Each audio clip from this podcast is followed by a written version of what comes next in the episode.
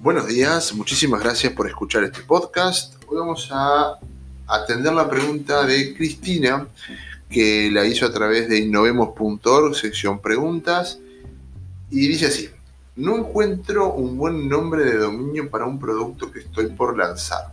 ¿Qué me aconsejas?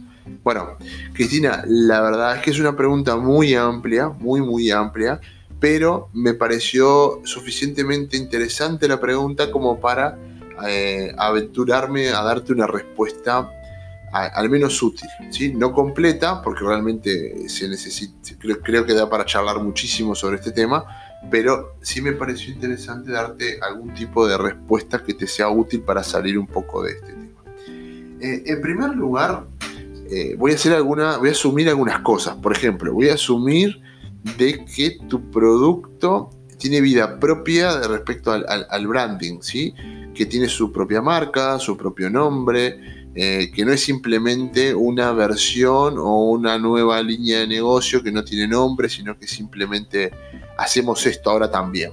Si ese es el caso, que me asumo que no, porque si estás buscando un nombre, me imagino que estás buscando un nombre con carácter, un nombre con, que tenga una autoridad, que tenga un significado desde el punto de vista que le dé identidad al producto, Porque si es simplemente un, servicio más que estás haciendo, bueno, ahí hay que ver cómo se llama ese tipo de servicio, cómo le llaman otras empresas como tú, o sea, es un, estudio totalmente diferente. Pero me, me, voy a imaginar, me imagino que estamos en el escenario donde le querés dar vida propia, que ese, que ese producto tenga un nombre que lo identifique, que sea único, ¿sí?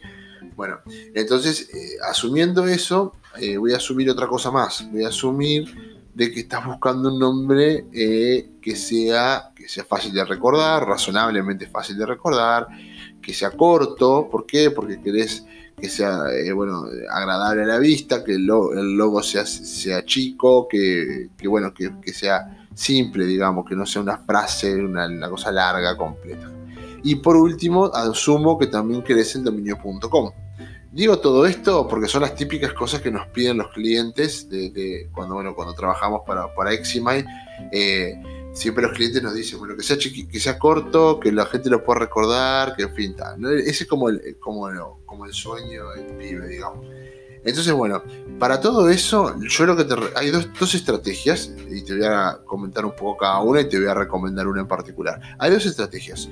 Una, buscar nombres descriptivos nombres que hablen de el valor del producto, qué es lo que hace, qué, te, qué le permite hacer al usuario, este, o, a qué mercado apunta. Es decir, yo cuando lo leo, leo algo, me dice algo, me transmite un mensaje que eh, tiene parte, cosas buenas y cosas malas, pero no me, no me quiero centrar demasiado, demasiado en ese caso. Eh, pero por ejemplo, una cosa buena que tiene es que ya, ya se vende, o sea, el propio nombre ya está vendiendo. Y eso es muy bueno, muy, muy bueno.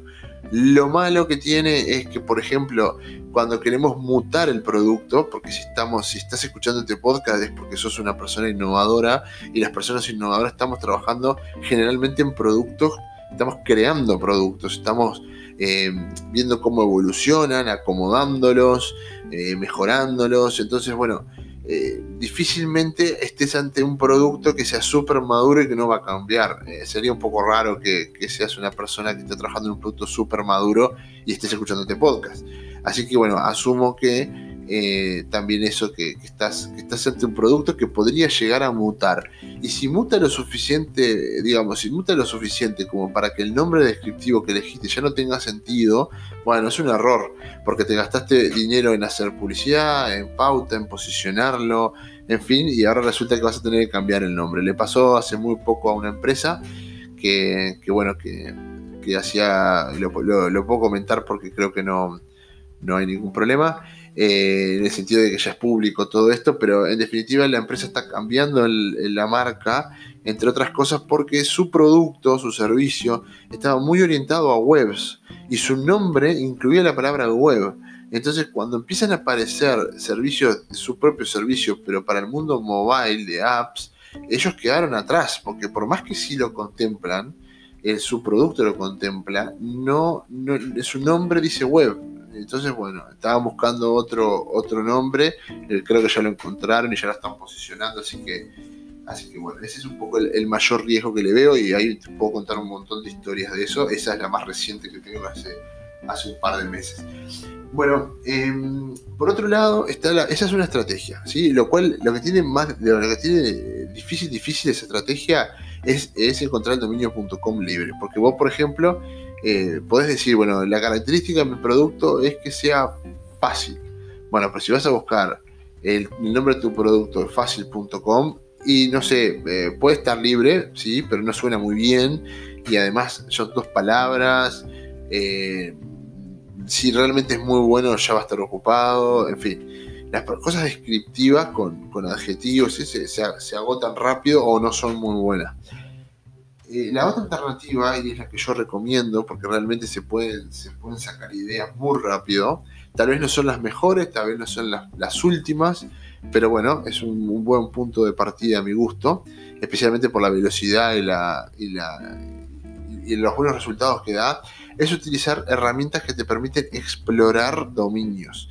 Hay distintas formas de explorarlo, se puede explorar eh, con sistemas automáticos que prueban distintas cosas, como también se puede explorar eh, dominios que ya se vencieron, ¿sí? Y bueno, hay algunas herramientas como spiderdomains.net, eh, esa es la que hay un, tenemos una clase en innovemos.org que, bueno, que, mostramos cómo utilizarla, por si les interesa, pero bueno, entren en spiderdomains.net y, bueno, ahí lo pueden, lo pueden probar. Les recomiendo el curso si son, son miembros de la comunidad de nuevo.org, pues como todas nuestras clases son muy, es muy cortito y les voy, les, ahí les muestro como el caso de uso más común que es ese que les estoy diciendo ahora, nombres cortitos, etcétera. Bueno, pero también hay diccionarios, les permite elegir eh, alineado a un determinado idioma, en fin, está, es muy, muy, muy, muy potente.